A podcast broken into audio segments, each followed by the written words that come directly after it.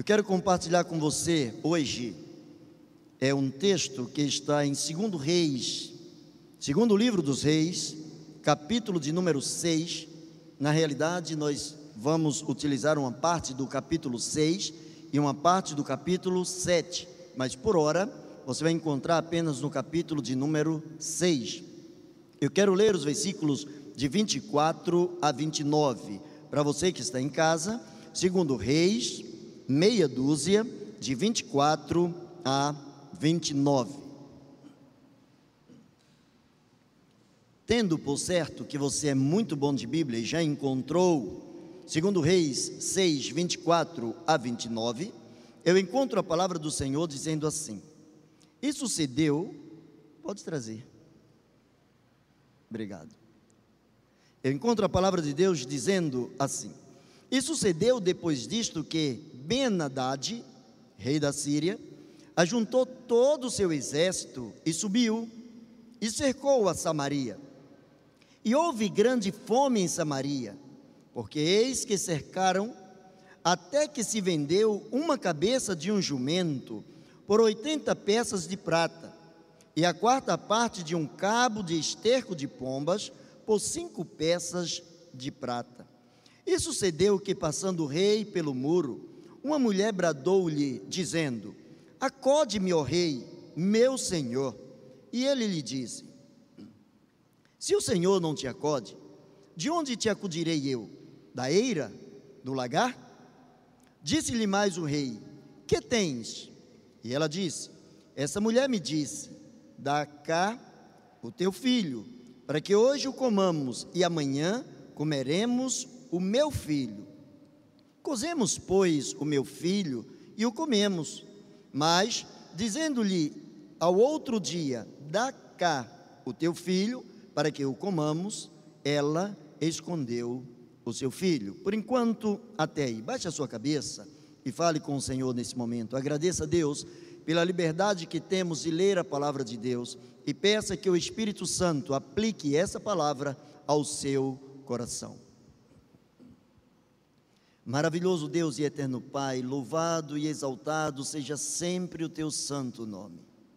Senhor, só tu és santo, só tu és digno de louvor e de adoração. Recebe o nosso culto, recebe, ó Deus, neste momento, a melhor intenção dos nossos corações em exaltar o teu nome.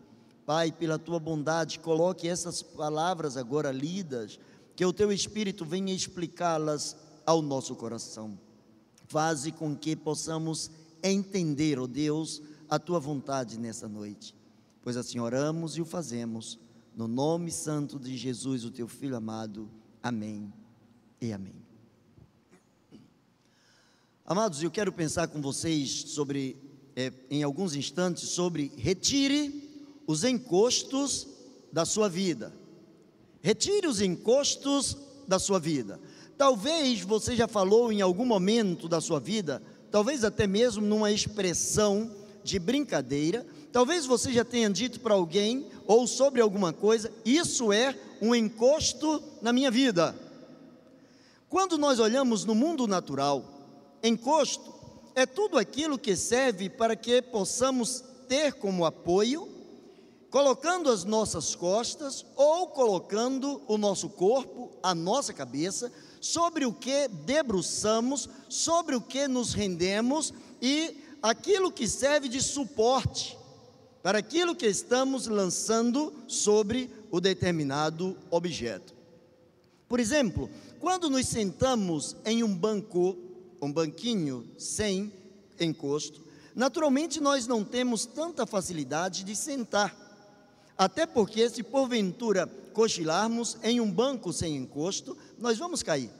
Geralmente preferimos, em meio a tantos outros objetos dentro da nossa casa, toda casa tem cadeiras, ou pelo menos quase todas as casas têm cadeira. E geralmente as cadeiras têm encosto. E quando nós nos encostamos, nós lançamos sobre o encosto a nossa, o nosso corpo a nossa esperança. Nós nos reclinamos, nós lançamos o nosso peso sobre o encosto porque nós acreditamos que tal objeto é suficientemente capaz de suportar todo o nosso peso. E aí nós começamos a acreditar que o encosto serve para alguma coisa. Mas também no mundo espiritual existem os encostos, que podem ser representados por demônios, por sentimentos, por ações, por pensamentos que afastam o homem de Deus. Por vezes as pessoas andam com determinados encostos, com determinados espíritos, por determinadas entidades nos lugares celestiais, pessoas que são influenciadas, pessoas que por vezes até ficam possessas, pessoas que ficam investidas e ficam influenciadas por autoridades no mundo espiritual que começam a fazer com que tais pessoas se afastem da presença de Deus. E quando alguém está no mundo espiritual, quando alguém está possesso, é natural ouvirmos a palavra que alguém tem um encosto.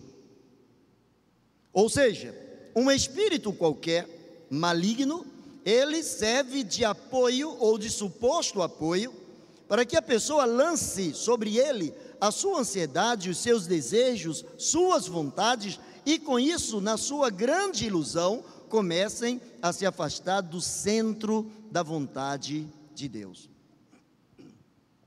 Mas emocionalmente também, podemos encontrar na vida de muitas pessoas vários encostos.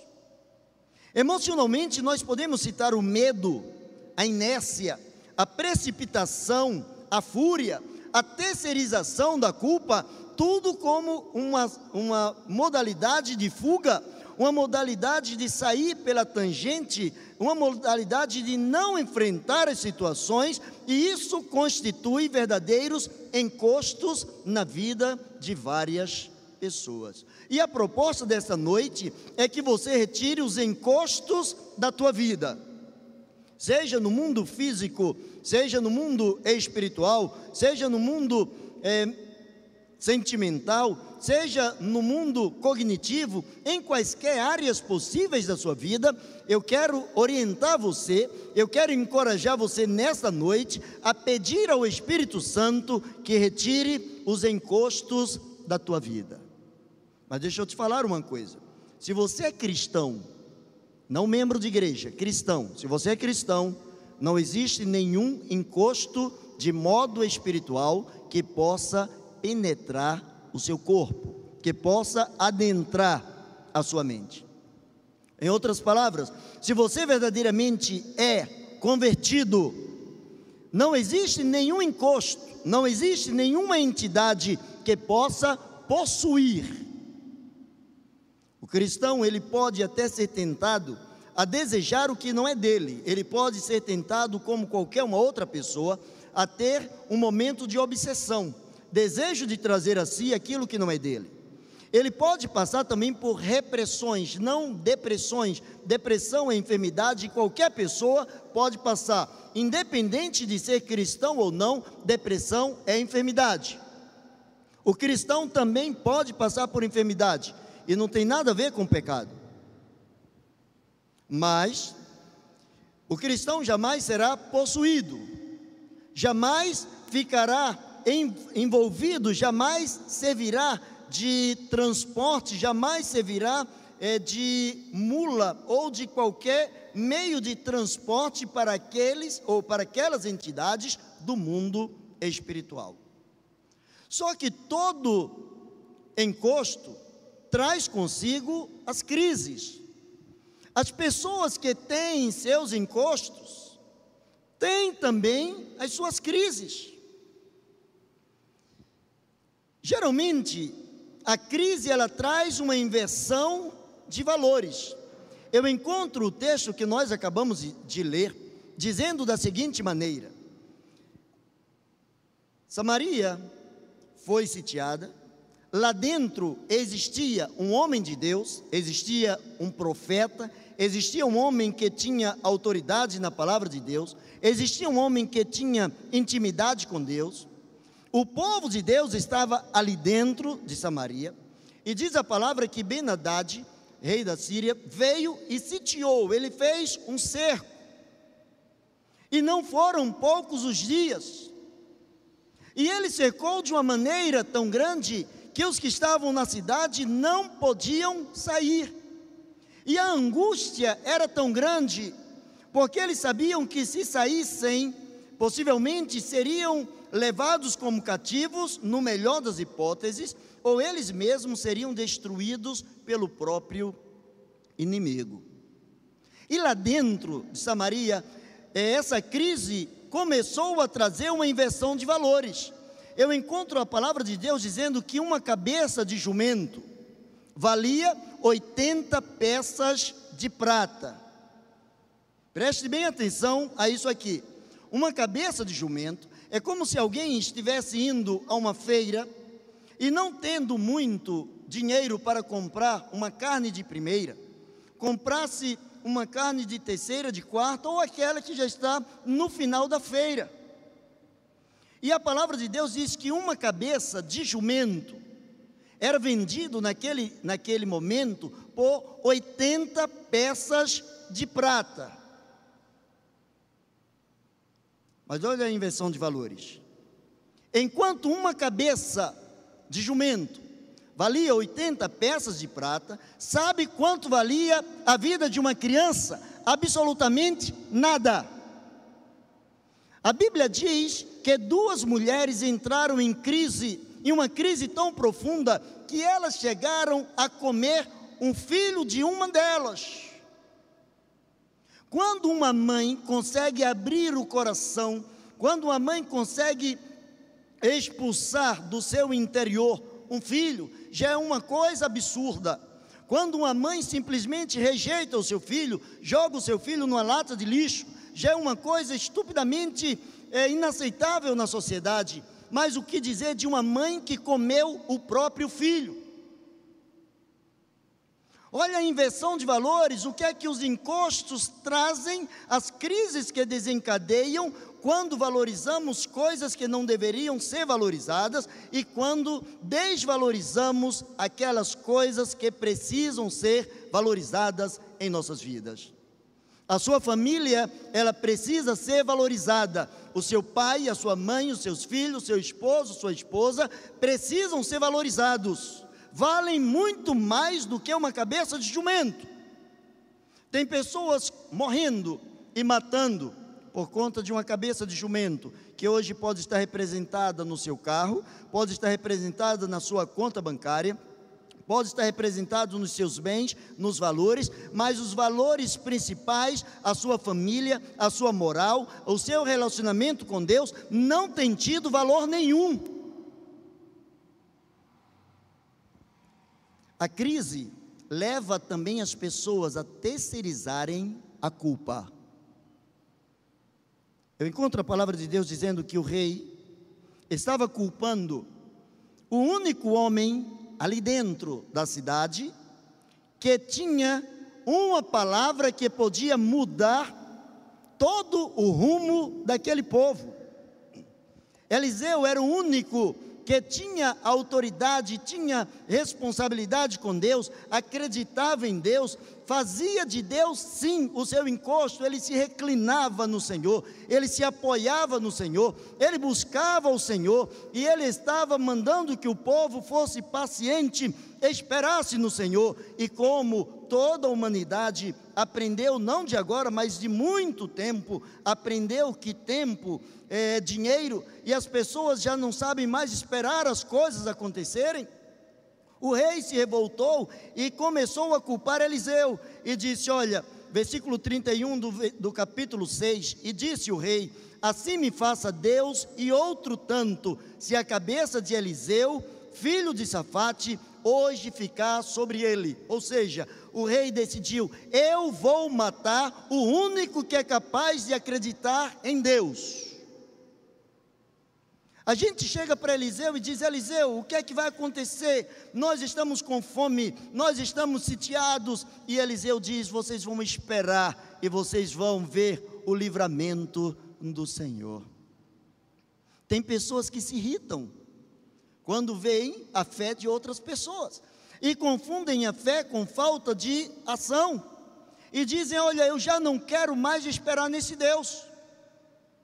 Já ouvi diversas pessoas dizerem: chega, para mim chega, eu pedi isso a Deus, eu lutei com Deus e agora eu não quero mais, eu cansei de Deus. Foi exatamente o que o rei estava dizendo: eu vou matar a cabeça daquele que está influenciando o povo ainda acreditar que Deus pode fazer alguma coisa em meio a tantas desgraças.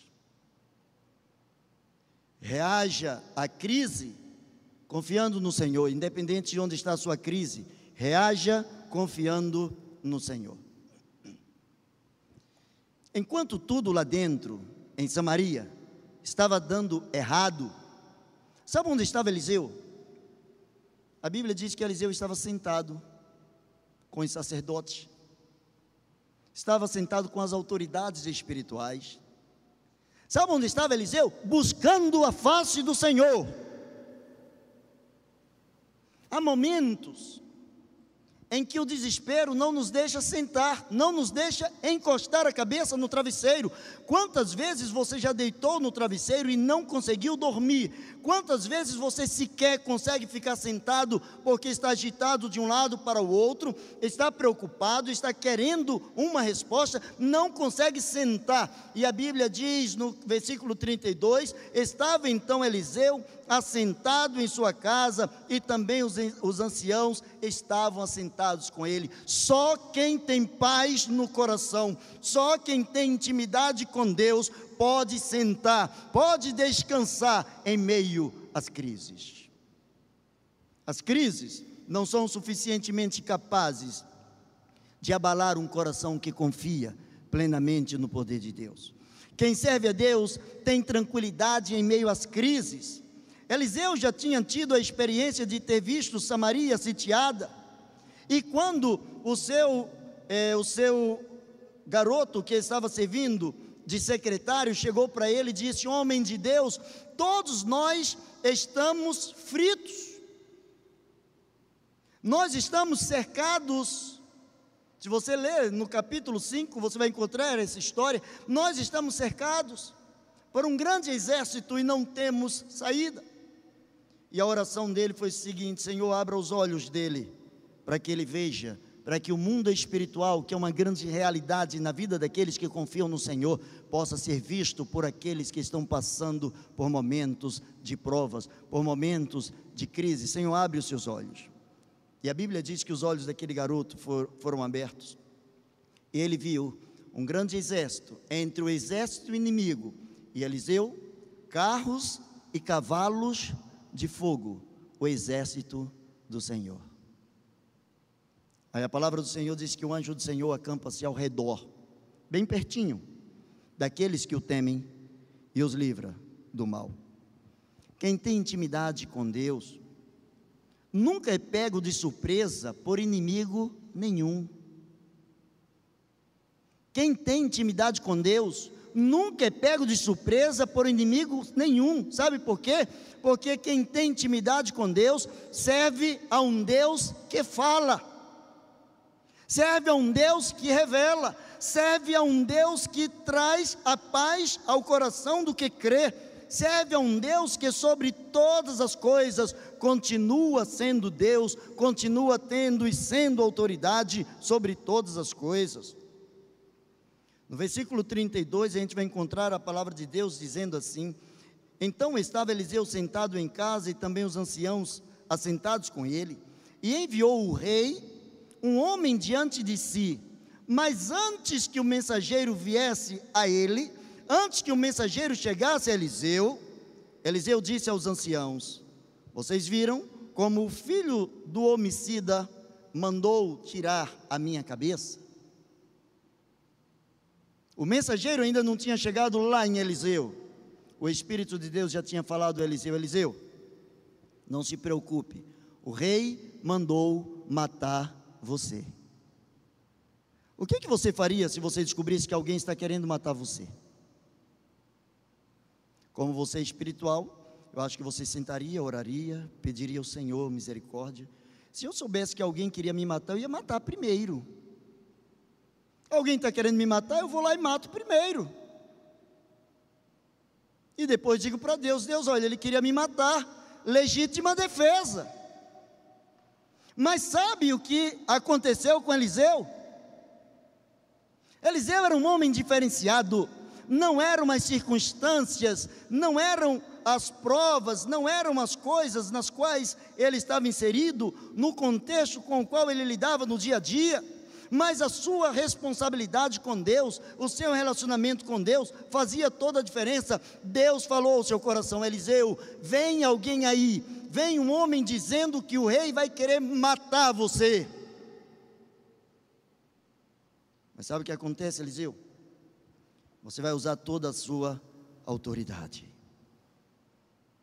O mundo espiritual é uma realidade Desperta, igreja, desperta, cristão, desperta, servo do Senhor. O mundo espiritual é uma realidade, e uma realidade tremendamente forte, onde nenhuma força, nem mesmo as forças do inferno, podem prevalecer contra aquele que serve ao Senhor. Quem serve ao Senhor não aceita a sentença do inimigo. Quem serve ao Senhor não aceita a sentença do inimigo. Cuidado com o que você fala. Tem pessoas que o tempo todo trazem para o mundo espiritual uma realidade negativa, não vai dar certo, não vai dar certo, eu não tenho merecimento, eu não consigo, e o tempo todo se joga para baixo e quer que as coisas comecem a crescer, comece a surgir, que as coisas comecem a florescer. Não se pode pensar nas coisas lá de cima, olhando para baixo. Não se pode pensar em ser mais do que vencedor se não confiamos naquele que é o nosso escudo, naquele que é a nossa lança, naquele que é aquele, aquele que sai conosco à guerra, aquele que muda todas as situações, coisas, aquele que fala o coração dos ímpios, aquele que quando fala até mesmo o diabo tem que obedecer.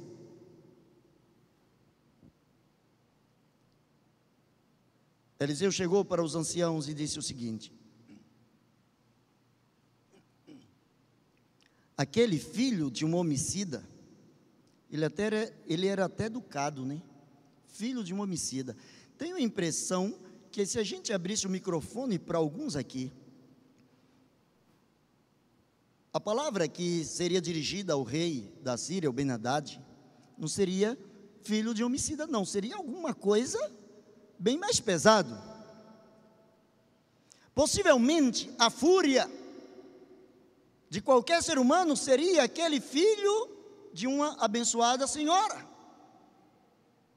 Ele disse: aquele filho de um homicida, ele vai mandar alguém chegar aqui. Quando o mensageiro chegar aqui, não precisam abrir a porta, porque logo após o mensageiro ele mesmo virá. Ele vai mandar o mensageiro, mas ele não vai se contentar e ele vem depois e ele vai falar uma sentença de morte. Ele vai falar uma palavra de maldição. Cada um só fala com a autoridade daquilo que tem. Cada um só fala com a autoridade daquilo que tem. Se você é alguém bom nas exatas, você é autoridade para falar na matemática.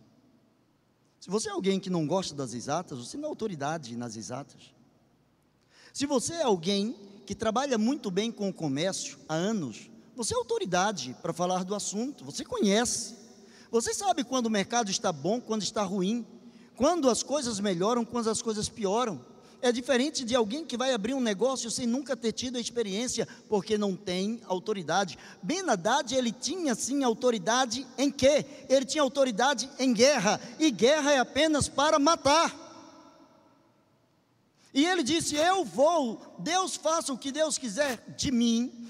Deus pode tirar a minha vida se eu não matar hoje aquele que continua crendo no poder de Deus. Olha que invejoso alguém querer matar outra pessoa porque essa pessoa alimentava a fé de uma nação. Alguém querer matar uma outra pessoa porque essa pessoa falava que podia, a nação podia confiar e ver o livramento do Senhor. Enquanto ele era autoridade em matar, Deus deu ao seu servo, a Eliseu, a autoridade de profetizar.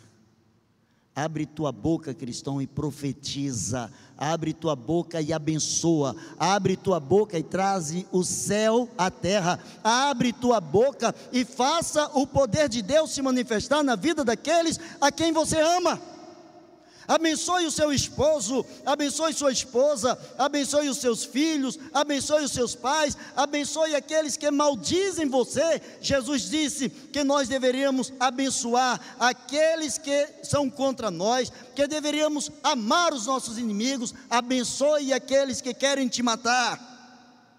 E você vai ver a expressão do amor de Deus sobre a vida de alguém que tem autoridade para profetizar. O problema é que as pessoas só querem profetizar sobre bens. Eu profetizo que a partir de agora eu vou ganhar na loteria federal. Eu profetizo que a partir de agora eu vou ter três fazendas. Eu profetizo, profetize no mundo espiritual. Profetize libertação da sua família. Profetize que nenhum encosto vai destruir a sua vida, que nada nem ninguém será capaz de afastar você do relacionamento saudável com Deus. Seja você autoridade para expulsar, para vencer a fúria dos encostos na sua vida. Então disse Eliseu, capítulo 7, versículo 1, para quem está acompanhando. Capítulo 7, versículo 1. Então disse Eliseu: Ouvi a palavra do Senhor. Assim diz o Senhor: amanhã, quase a esse tempo, ou seja, mais ou menos dentro de 24 horas, uma medida de farinha haverá por um ciclo, e duas medidas de cevada por um ciclo à porta de Samaria.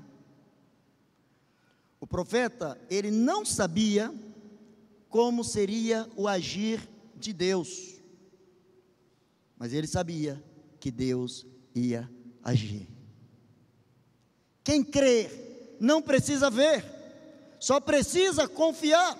Ele não sabia como seria o agir de Deus, ele sabia que ali na sua porta estava um mensageiro dizendo: Eu vou, em nome do rei, arrancar a sua cabeça. Quando o rei chega, ele começa a dizer: Nada disso, rei. Quem manda aqui é o Senhor. A palavra de ordem aqui é a palavra que sai da boca do Senhor. Eu não aceito palavra de maldição sobre a vida do meu povo. E sabe o que meu Deus diz? Amanhã, dentro de 24 horas, vocês vão ver abundância dentro desta cidade. Vocês vão ver o mover de Deus.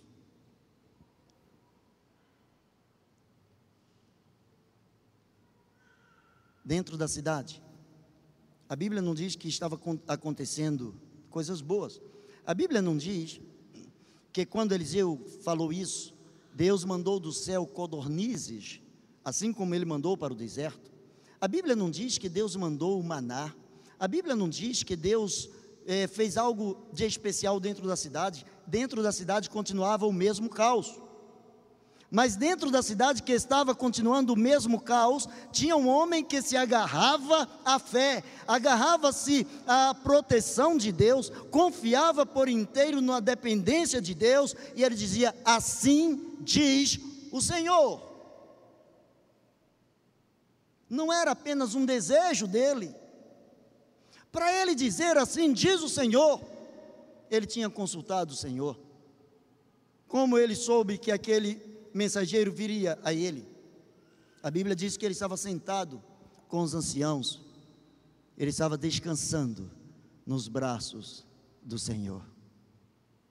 Não adianta você correr de um lado para outro, de um lado para outro, de um lado para outro. Não adianta dizer eu não aguento, eu não aguento, eu não aguento. Não adianta você dizer eu não suporto. Não adianta você agir por você.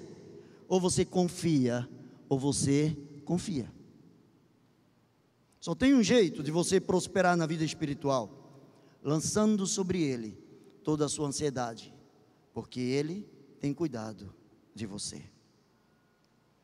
É interessante que Deus começa a mover o sobrenatural para cumprir aquilo que é profético. Olha como Deus vela pela palavra que sai da boca de alguém que crê. Salomão diz que, como maçãs de ouro em uma salva de prata, assim é a palavra dita a seu tempo, palavra vale muito. Cuidado com o que você fala, cuidado com o que você manda para o cosmos, cuidado com o que você manda para as regiões celestiais, cuidado com eh, as castas de demônios que estão ouvindo aquilo que você fala, não dê legalidade às castas demoníacas. Use a autoridade do poder de Deus na sua vida para mudar a sua história. Profetize de acordo com a palavra do Senhor, leia a palavra do Senhor até o ponto de dizer: Assim diz o Senhor. Deus começou a movimentar do lado de fora para que as coisas acontecessem do lado de dentro. Se você está com a Bíblia aí aberta, capítulo 7, a partir do versículo 1, a versão que eu tenho vai ser diferente da primeira versão que eu usei, só para você entender um pouco melhor, mas você pode acompanhar a partir do versículo 1, diz: Eliseu respondeu: Escute, o que diz o Senhor? Amanhã, a esta hora, você poderá comprar em Samaria três quilos e meio de trigo e sete quilos de cevada por uma barra de prata. O ajudante pessoal do rei disse a Eliseu: Mesmo que o Senhor abrisse as janelas do céu e fizesse cair trigo e cevada, isso nunca poderia acontecer. Eliseu respondeu: Com seus próprios olhos você vai ver, vai ver isso acontecer mas você não vai comer. Quatro homens, preste bem atenção nisso aqui, preste bem atenção. Vê que Deus não está preocupado com a nobreza, Deus não está preocupado com a questão de pedigree, Deus não está preocupado com a sua importância social. Deus está preocupado, se é que Deus se preocupa, Deus está preocupado em cumprir a palavra dele. Veja o que diz a palavra de Deus. Versículo 3, capítulo 7. Quatro homens que sofriam de uma doença contagiosa, portanto leprosos, é, contagiosa de pele, estavam fora, fora dos portões da cidade de Samaria. Eles disseram uns aos outros: Por que nós vamos ficar aqui sentados esperando a morte? Não vale a pena entrar na cidade, porque lá iríamos morrer de fome. Mas se ficarmos aqui, também nós vamos morrer. Vamos então para o acampamento dos sírios. Se eles nos deixarem viver, ficaremos vivos. Se eles nos matarem, bem, nós vamos morrer de qualquer jeito. Assim, quando começou a escurecer, eles foram até o acampamento dos sírios. Porém, quando chegaram lá, não havia ninguém. Deus havia feito com que os sírios ouvissem um barulho que parecia um grande exército, com cavalos, carros de guerra. Então eles pensaram que o rei de Israel havia pago os reis dos heteus e dos egípcios e os seus exércitos para os atacarem. Faz assim comigo, ó, pega só um dedo, um dedo e bate na palma da mão assim. Eu quero ouvir. Vai, só um dedo. Eu não consigo ouvir bem. Bom, vai lá. Isso, só com um dedo. Agora você bata como se fosse palma, uma mão contra a outra. Vê a diferença. Vai bem alto, vai. Agora só com um dedo, só com um dedo. Bate agora palma. Só com um dedo. Agora palma. Segurei. A Bíblia diz que aqueles quatro homens eram leprosos. Eu quero que você entenda o que diz o texto. Os quatro homens eram leprosos, portanto, se eles eram leprosos, não podiam entrar na cidade. Eles estavam condenados. O leproso precisava ficar pelo menos um quilômetro longe das pessoas, e as pessoas levavam comida, deixavam no deserto. O leproso ia, pegava comida no deserto, comia, mas não tinha comida nem para os que eram sadios, muito menos para leproso. Os leprosos buscando salvar a sua própria pele, eles disseram o seguinte: se nós entrarmos, eles nos matam. Se ficarmos aqui, vamos morrer. Se formos aos sírios e os sírios nos matarem, bom, a morte já é certa, nós vamos morrer mesmo. Mas vai que os sírios têm piedade de nós e nos deixam viver. Olha Deus agindo. Olha Deus agindo. Eliseu falou para o rei lá dentro da cidade. Os leprosos não podiam sequer chegar perto do portão da cidade. Os leprosos estavam do lado de fora. Não existia comunicação entre eles. Eles não sabiam o que estava acontecendo lá dentro da cidade. Eles não sabiam que eles fariam parte de um mover sobrenatural de Deus. Eles não entendiam porque eles estavam praticamente cometendo um suicídio, se entregando ao inimigo. Para que se cumprisse a palavra do profeta. Para que Deus velasse pela sua palavra, porque o profeta disse: Assim diz o Senhor. E a palavra que sai da boca de Deus não volta vazia para ele sem fazer aquilo que lhe apraz. Não volta para ele sem fazer aquilo que ele predestinou. Não volta para ele sem fazer aquilo que alegra o coração de Deus. E os leprosos foram. Lembra quando eu pedi que você batesse? um dedinho. Você imagina, os leprosos eram homens que estavam famintos também. Só que eles traziam lepra. A Bíblia não diz quanto tempo eles estavam leprosos. E já estavam entregando os pontos: vamos morrer aqui, lá dentro ou lá fora. A morte já é uma coisa certa, já não tem mais o que escolher: ou morrer ou morrer. Vamos tentar morrer diferente. E eles começaram a andar. Deus usa o som dos passos de quatro leprosos, quatro leprosos, homens sem forças, quem sabe para levantar a perna, estava sem força, quem sabe quase se arrastando, e Deus faz com que o exército inimigo entenda que cada vez que eles batiam o pé no chão, pareciam cavalos, dizendo: Nós vamos derrotar vocês. Nós vamos tirar de vocês, que são inimigos do povo de Deus, tudo o que vocês têm. Deus estava dizendo para o inimigo: não brinque com o meu povo, não brinque com aqueles que confiam no meu poder. Eu vou resgatar o meu povo, custe o que custar. Se eu tiver que levar leprosos marchando como se fosse um grande exército, o inimigo terá que entender que um, um grande exército foi enviado por Deus e o inimigo terá que fugir. Não tem escolha, tem que fugir.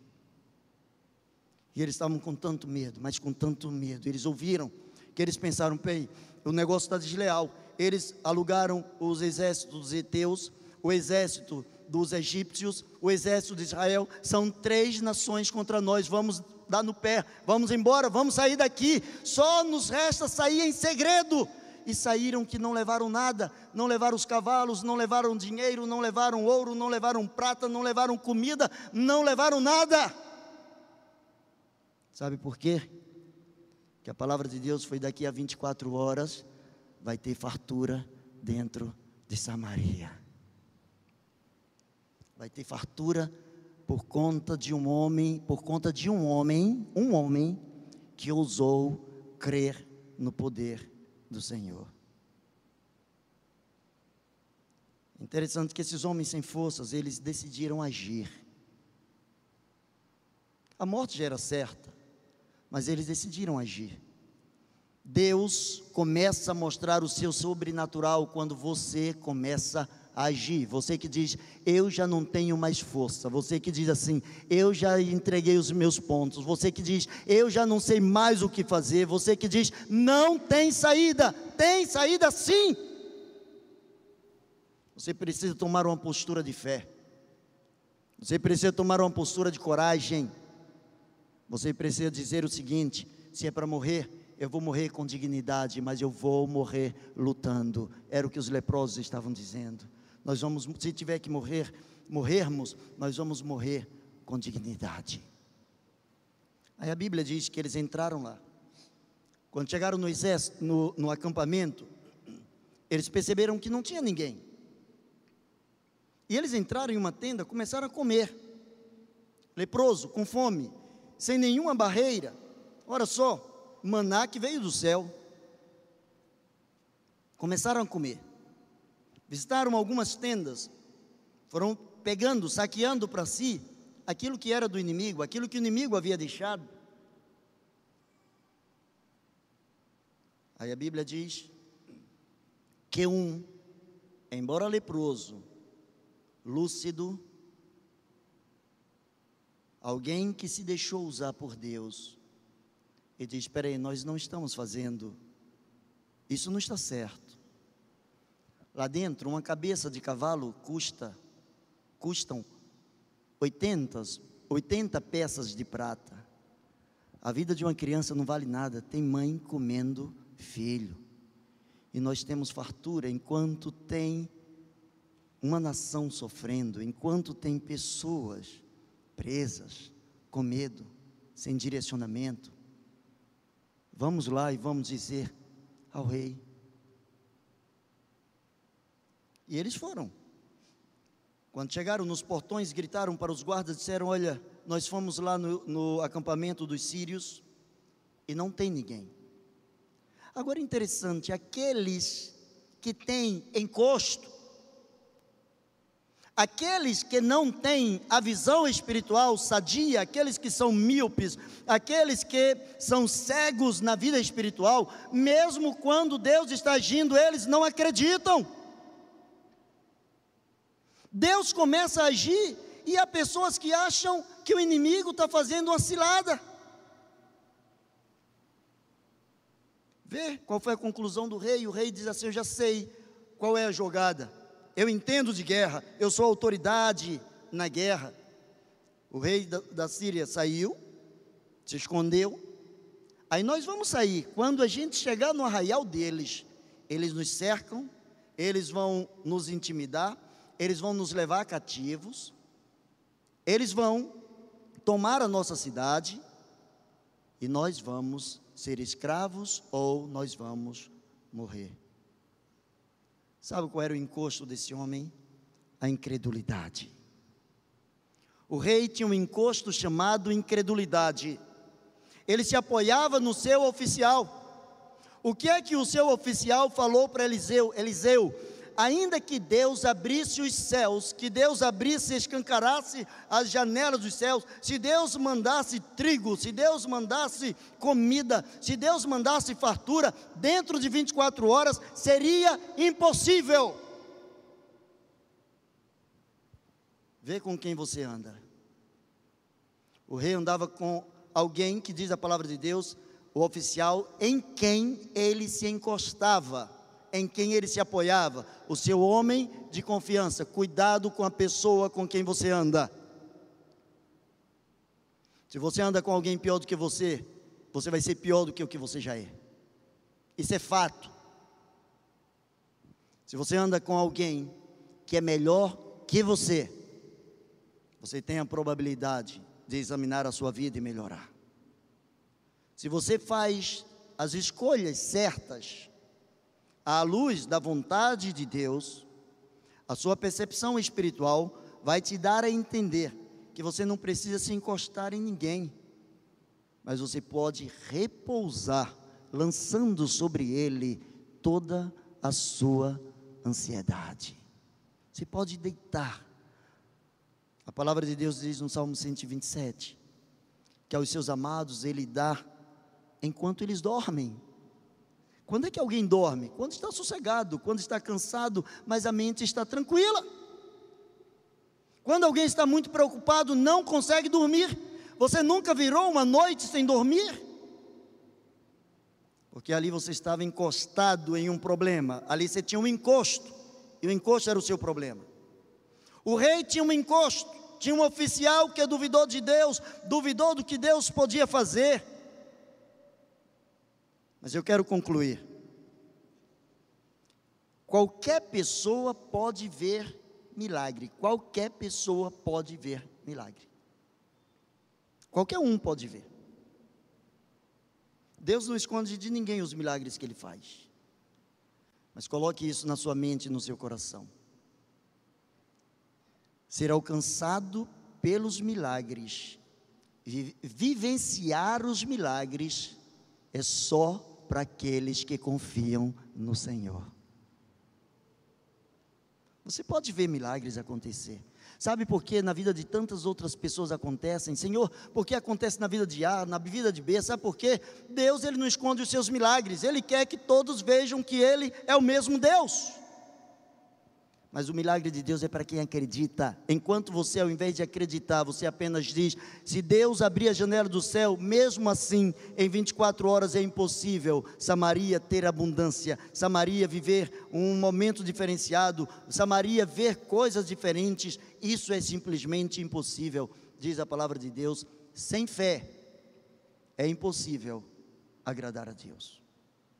E para concluir, o oficial que duvidou de Deus e do que Deus podia fazer, diz a palavra de Deus, que ele viu a multidão encontrando a bênção.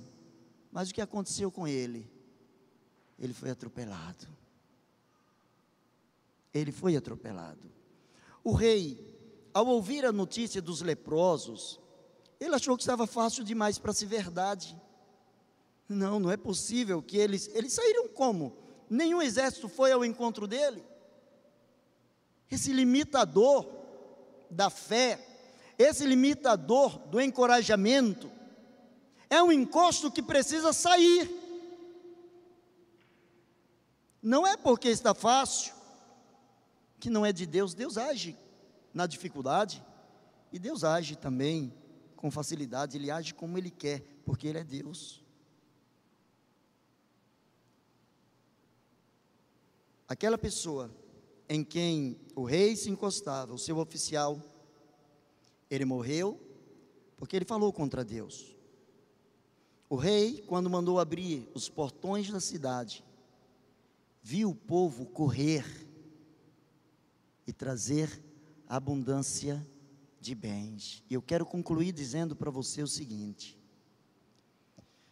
quando os nossos encostos morrem, os portões começam a se abrir.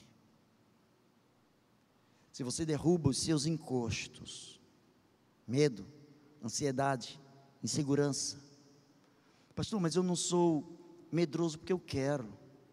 Quando eu menos espero, eu já estou com medo, tá? Mas esse, quando eu menos espero, já estou com medo, ele pode ser colocado no altar do Senhor, porque Ele é Deus suficiente para prover em 24 horas, em 24 meses, em 24 semanas, em 24 anos, por toda a eternidade. Ele é Deus suficientemente poderoso para suprir as tuas necessidades, destruindo da sua vida os seus encostos. Eu quero orar juntamente com você. Eu quero que você baixe a sua cabeça. Que você fale com Deus.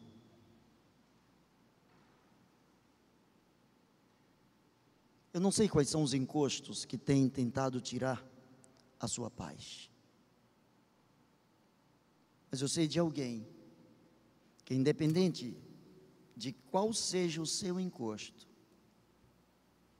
ele quer sim se tornar o encosto em que você se reclina. Ele quer ser sim o abraço que você necessita. Ele quer ser a resposta as suas orações, aí onde você está, aqui no presencial ou em casa. Se você está em casa, talvez você esteja sozinho agora, se ajoelhe, fale com o Senhor. Fale para Ele dos seus encostos, fale para Ele dos seus medos, das suas inseguranças, fale para Ele das coisas que têm levado você à exaustão. Mas conclua dizendo a Ele: Senhor, eu creio que Tu és Deus suficientemente capaz para agir independente da vontade do homem. Talvez você esteja se sentindo um leproso, um ninguém. Deus usou também leprosos. Deus usou pessoas que se deixaram mover pelo seu espírito. Ande em direção à vontade de Deus. Pai de eterna misericórdia. Senhor, para a honra e glória do teu santo nome.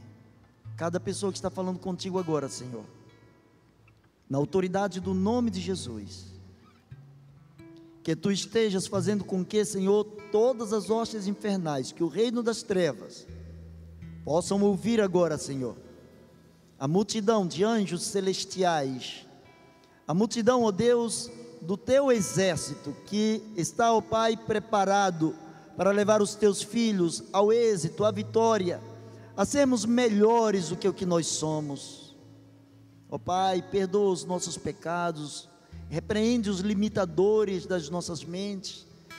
Ó Deus, que todos os encostos, todas as impossibilidades, todas as dificuldades caiam por terra agora, Senhor. Que haja transformação dentro desta casa, dentro deste casamento, dentro desta empresa, dentro, ó Deus, deste negócio, dentro deste coração. Pai, que tu estejas religando, que tu estejas abençoando, que tu estejas colocando alegria no coração de cada um, fidelidade no coração de cada servo. Ó Deus, nós te louvamos pela grandeza do teu amor. Obrigado porque de eternidade a eternidade tu és Deus. Por isso te adoramos e o fazemos. Em nome de Jesus.